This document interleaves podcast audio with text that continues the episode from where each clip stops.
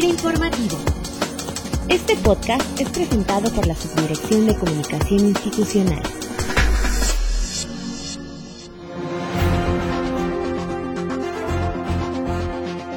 Hola, ¿qué tal? Bienvenidos como cada lunes a nuestro podcast institucional. Saludamos con gusto a todos los que nos escuchan desde sus equipos de cómputo en todas las oficinas FIRA en el país. Y bueno, para todos los que nos han venido siguiendo a lo largo del mes de enero y ahora en este inicio de febrero, hemos venido recabando la opinión y comentarios de diferentes titulares de instituciones financieras, organizaciones y especialistas del sector agroalimentario sobre los retos, expectativas y oportunidades del campo en nuestro país. Y hoy con este mismo tema me complace darle la bienvenida a FIRA Informativo a nuestro director general, el doctor Rafael Gamboa González, quien tiene sin duda para los que elaboramos en la institución la opinión más importante y representativa de lo que acontece en el sector, pero sobre todo del papel de FIRA en el ámbito de desarrollo del campo mexicano. Doctor Gamboa, bienvenido a este espacio de comunicación institucional. Muchas gracias, Cecilia. Buenos días a todos. Doctor, pues como lo comentábamos, hemos escuchado ya la opinión de la titular de la FAO en México, del ingeniero Esquer de la Asociación de Bancos de México y de la misma Asociación Mexicana de Entidades Financieras Especializadas, la ANFE, en relación a los retos y oportunidades del sector.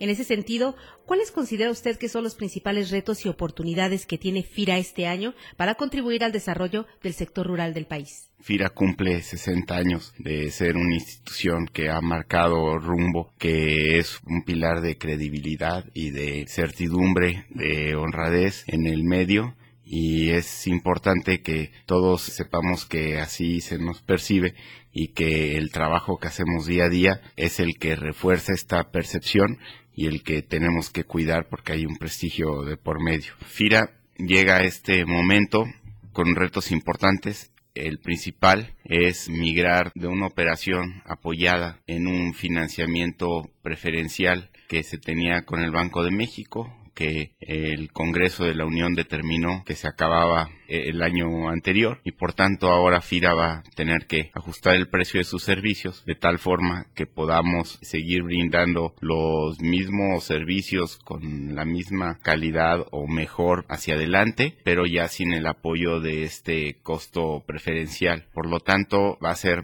más importante el reforzar el servicio, principalmente a las empresas pequeñas, medianas que atendamos, a los productores que estemos atendiendo y sobre todo reconocer que trabajamos con los intermediarios financieros y que nuestros servicios tienen que estar adecuados y es importantísimo que todo el personal de FIRA asuma que debemos de trabajar en ese sentido pues muy fuerte y muy claros en que debemos de hacer mucho más con los recursos que tenemos porque el presidente pues nos ha establecido una meta muy clara de crecimiento del financiamiento, de el 11% de crecimiento anual y por tanto es un reto muy complicado que requiere la concentración y el foco de todos los que elaboramos en FIRA.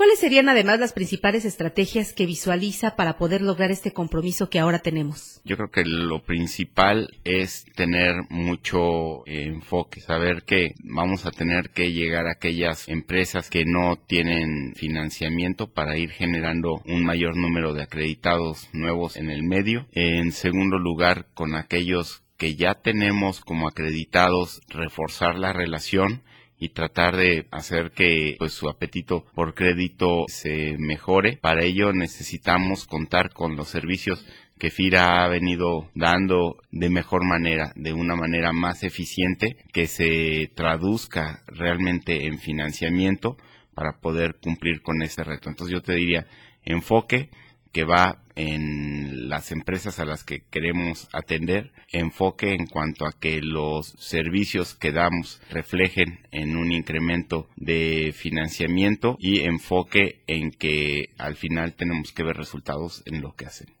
Doctor, ¿hay un impacto especial que tengan el par de reformas, en este caso la reforma financiera y la del campo, en la operación de FIRA?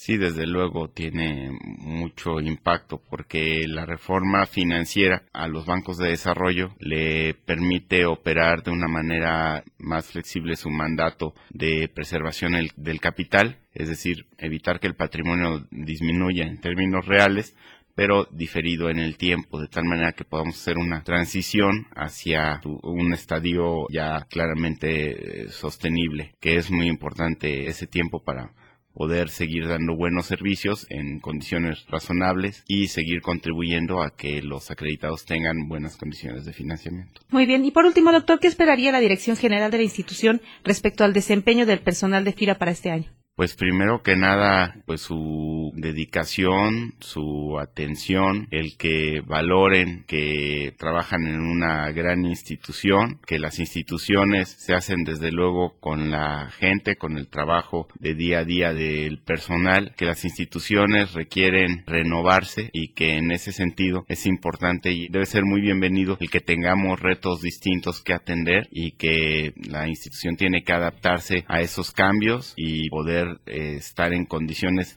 de asumirlos, de enfrentarlos y de satisfacerlos.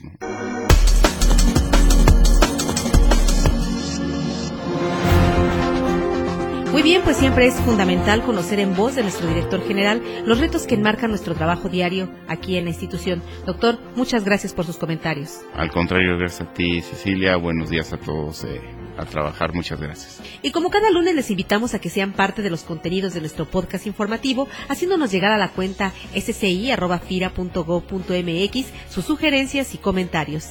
Les invitamos también a que desde sus hogares accedan al canal de FIRA en YouTube y a que compartan igualmente información importante que ahí encontrarán. Muchas gracias por su atención y nos escuchamos hasta el próximo lunes. La Subdirección de Comunicación Institucional presentó. Informativo.